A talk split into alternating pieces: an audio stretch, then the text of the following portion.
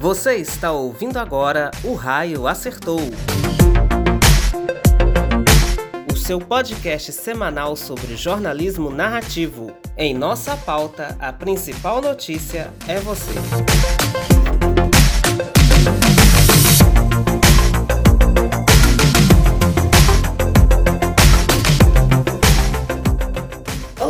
Pessoal, estamos de volta com mais um episódio de O Raio Acertou e hoje eu estou trazendo uma notícia, uma informação para vocês.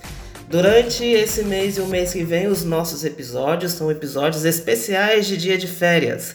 Então você vai é, ouvir alguns assuntos é, eu não vou dizer aleatórios, mas alguns assuntos assim que talvez quando a gente falar de um determinado tema, talvez o filme não tenha sido lançado ainda, ou talvez o filme já tenha sido lançado há muito tempo e nós estamos falando com um certo atraso. Mas quando se trata de jornalismo sobre pessoas, ou jornalismo narrativo, e sobre o nosso lema, né, o raio acerta onde falta humanidade, esses assuntos sempre se tornam atuais. Então, o raio acertou está no seu momento de férias, mas a gente está se esforçando ao máximo para não deixar você sem nenhum episódio durante as próximas semanas. Eu sou Johnny Afonso, apresentador aqui do nosso podcast, também criador do projeto Cicatriz. Se você não conhece, dá uma olhadinha lá no nosso site, nas nossas redes sociais e vamos embora com mais um episódio dessa semana. Bora lá?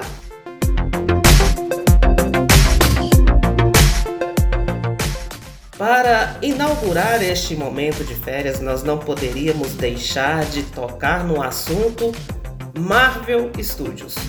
Como a gente já sabe, né? A fase 4 da Marvel acabou de, de se concluir com o episódio especial de Natal dos Guardiões da Galáxia, onde a gente viu aí a apresentação de novo de um novo personagem para a franquia, né? O volume 3 vai chegar no ano que vem. E nós gostaríamos de fazer assim uma análise sobre o que, que foi essa, fa essa fase e os possíveis temas onde o raio acerta, onde falta a humanidade nesse quesito. É importante a gente mencionar que a fase 4 é uma das fases mais criticadas até o momento pelo, pelo público, pela crítica. E recentemente é, nós, nós vemos né, notícias aí nas redes sociais que o, o, o, Kevin Feige e toda a Marvel Studios estava repensando sobre a próxima fase, sobre a fase 5, né? É, de, de, de mudar algumas coisas, inclusive mexer na cronologia das, dos seus lançamentos. É, não sei se isso é saudável, né? É, eu reconheço que algumas críticas que foram levantadas elas fazem sentido, mas de um ponto de vista comercial mais de um ponto de vista do, do entretenimento ali, da marca, do vender mais, da qualidade, etc e tal. Do ponto de vista da narrativa, é uma das melhores e mais importantes fases da Marvel Studios. Por quê? As suas produções, as suas mais das 10 produções desse estúdio, dessa fase, se eu não me engano, foram 15 ou 16 produções entre lançamentos no cinema e lançamentos no stream, é uma das fases que mais tocou em questões humanas, em questões afetivas, em comportamentos sociais e, human humanitários que outras fases não tinham tocado ainda. Por que, que essa fase ela caiu no gosto do público, ela caiu nas críticas? Porque tocou em feridas, porque tocou em cicatrizes que o público não estava acostumado a ser questionado. É, começando de trás para frente, por exemplo, se a gente tocar lá no, no, no na, na, série da She-Hulk, por exemplo, assim como Miss Marvel, assim como Gavião Arqueiro, que apresentou a Kate Bishop como a, a, a sucessora né, do, do, do legado do arco e flecha, nós vemos aí protagonismo de mulheres fortes e que isso mexe nas estruturas sociais. Por que She-Hulk foi tão judiada? Por que She-Hulk não foi tão bem aceita pelo público? Porque o nome Hulk é um nome masculino. O nome Hulk é um nome que demonstra poder, força, garra, raiva. E para a crítica, para o público, isso não cai bem. né? É, infelizmente, She-Hulk sofre com, com um estigma injusto social, né? Nós não estamos acostumados a ver uma mulher mandando no mundo, a ver uma mulher heroína, a ver uma mulher guerreira, a ver uma mulher presidente da República, por exemplo. Nós não estamos acostumados com isso. E quando a gente força essa visão, o público sente, a humanidade sente, a sociedade sente. E ela tenta de todas as formas romper com, com essa ideologia que nós estamos tentando, ou que os estúdios estão tentando construir. Gente, a Marvel Studios, o Kevin Feige, tentou da melhor forma possível colocar, é, inserir novas culturas, inserir novos personagens, inserir uma diversidade, é, representatividade na fase 4. Desde Wanda, WandaVision até o último Guardiões da Galáxia, por exemplo, nós vemos aí cultura egípcia, né, como nós vimos em Cavaleiro da Lua, que foi outra série também muito criticada, muito julgada. Nós vimos um protagonismo negro com o Falcão e o Soldado Invernal. Nós vimos representação feminina desde a Feiticeira Escarlate até o filme solo da Viúva Negra que caiu na fase 4, né? É, em Eternos, por exemplo, que, que é, o filme Eternos é uma verdadeira carta de amor à humanidade, né? Porque ele passeia por todas as culturas. Temos a inclusão de, de, de, de novos, de novos gêneros humanos no filme. É, a própria Miss Marvel, que toca lá na, na cultura paquistanesa, né? O Kevin Feige tenta de todas as formas, na fase 4, inserir uma nova visão para o mundo dos heróis.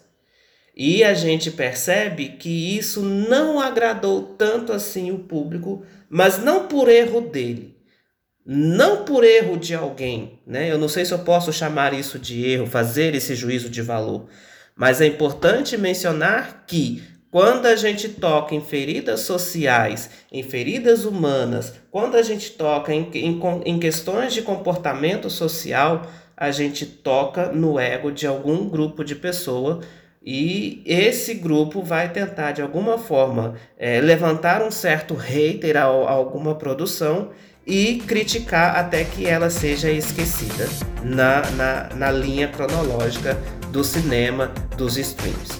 Esse assunto a gente vai é, é, é, é desatar, a gente vai é, abordar um pouco mais na segunda parte desse nosso podcast.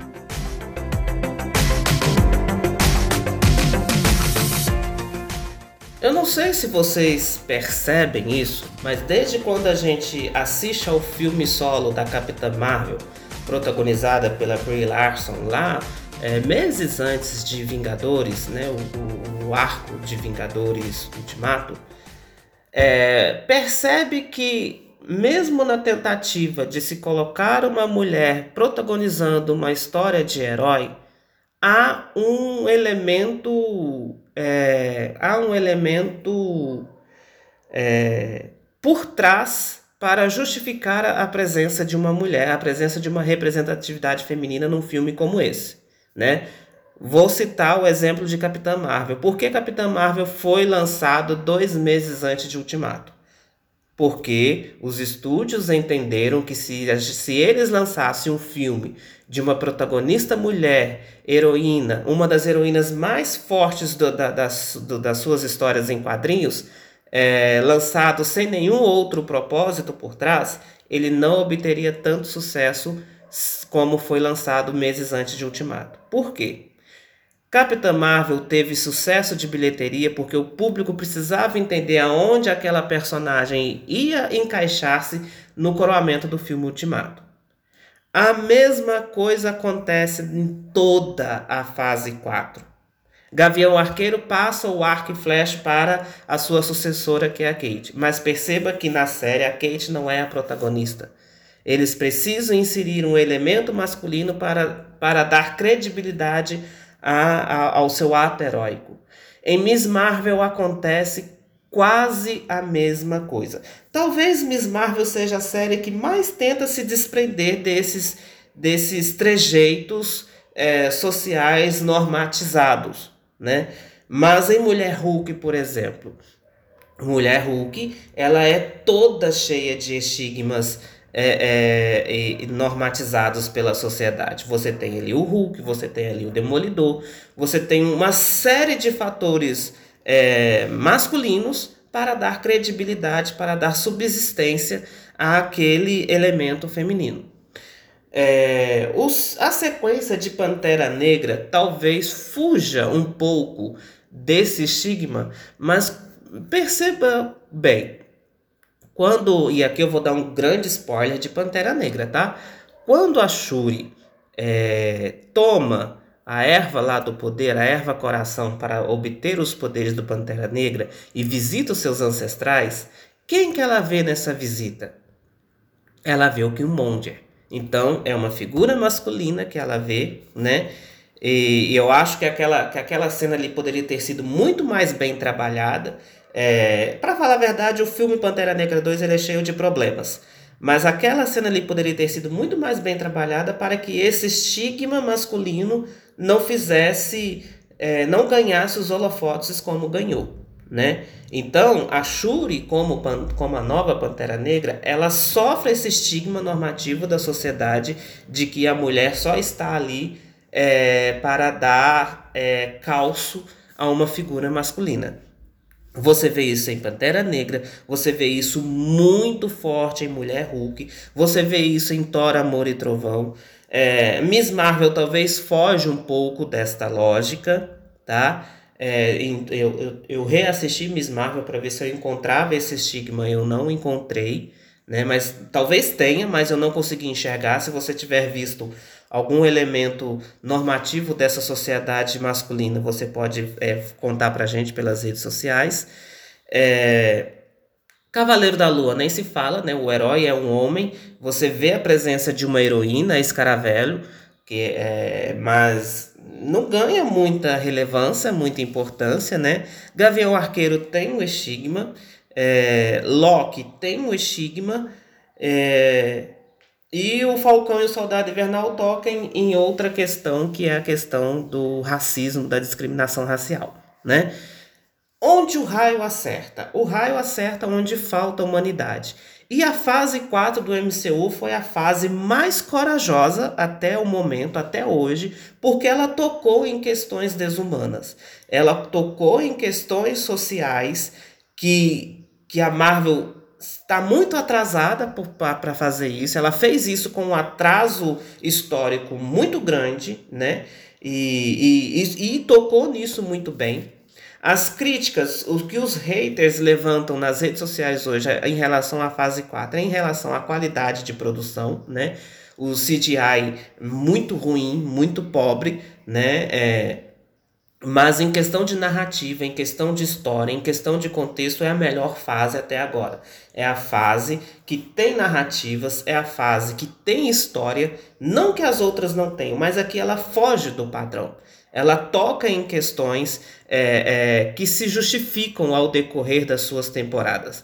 É importante nós voltarmos lá em WandaVision, porque é, em WandaVision, nós vemos um protagonismo feminino importante, né? Nós vemos a, a, a inserção da Monica Rambeau, né? É, como a, a, possível futura heroína do, do MCU. É, o Arif, que eu não falei na primeira parte, é a primeira animação do MCU. E infelizmente o Arif, ele, ele se. A primeira temporada ela se encerra é, não rompendo com as antigas premissas de heróis, né? É, o Falcão e o Soldado Invernal traz o protagonismo de um Capitão América negro e isso também é, mexe com as feridas da sociedade e tem que mexer, tem que tocar. Se alguma coisa é, não está condizente com aquilo que a sociedade vive, é, é preciso mexer, é preciso mostrar que existe um outro lado, existe uma outra cultura, existem outras pessoas que pensam diferentes, que vivem diferentes, que são diferentes, e, não, e nem por isso elas, elas deveriam ser esquecidas nas calçadas da sociedade. O raio acertou, o raio acerta onde falta a humanidade. E a fase 4 tocou em muitas questões desumanas que nós precisamos refletir. Como tarefa de casa nessas férias, aconselho vocês a, a reassistir toda a fase 4 do MCU, mas com esse novo olhar. Se esqueça um pouquinho das, das técnicas, dos efeitos visuais, do CGI, que isso existiu, existiu sim. Né? Eles talvez estejam um pouco piores. É, eu ouso dizer que a Marvel ainda não aprendeu a fazer série de TV. Ela precisa aprender a fazer isso. O Kevin Feige precisa contratar pessoas que entendam de televisão, porque ele não entende. Ele entende de cinema e faz cinema muito bem. Mas ele precisa de, de ter ao seu lado pessoas que entendam de televisão e que façam televisão muito bem. Né? Mas a fase 4 é a fase é, é, mais bem trabalhada no, que, no quesito questões sociais no quesito de humanidade, porque ela toca em, em feridas, ela toca em cicatrizes humanas que precisam ser remexidas, que precisam ser incluídas no contexto dos super-heróis, nas rotinas, nas narrativas dos super-heróis. Porque todos nós temos um poder, todos nós somos humanos e todos nós temos a, a, a, a, condição de transformar o mundo, de transformar a comunidade onde a gente vive. O raio acerta onde falta humanidade. No nosso jornalismo, a principal pauta é você. Obrigado por ter nos acompanhado nesse em mais um episódio nesta semana. É, como eu disse para vocês, nas, os próximos episódios serão episódios especiais de férias. Hoje nós escolhemos falar dessa, desse coroamento da fase 4 do MCU, temos muitos assuntos para contar para vocês, mas nós vamos gravando aí é, é, aos poucos para que vocês não fiquem sem, sem o que ouvir no mês de janeiro aí nos nossos episódios de férias, tá bom? Um grande abraço e estaremos juntos na próxima semana. Até mais!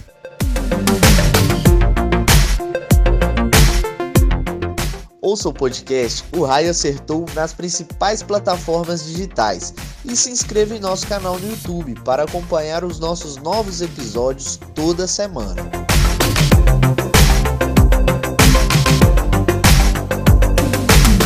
O Raio Acertou. Em nossa pauta, a principal notícia é você.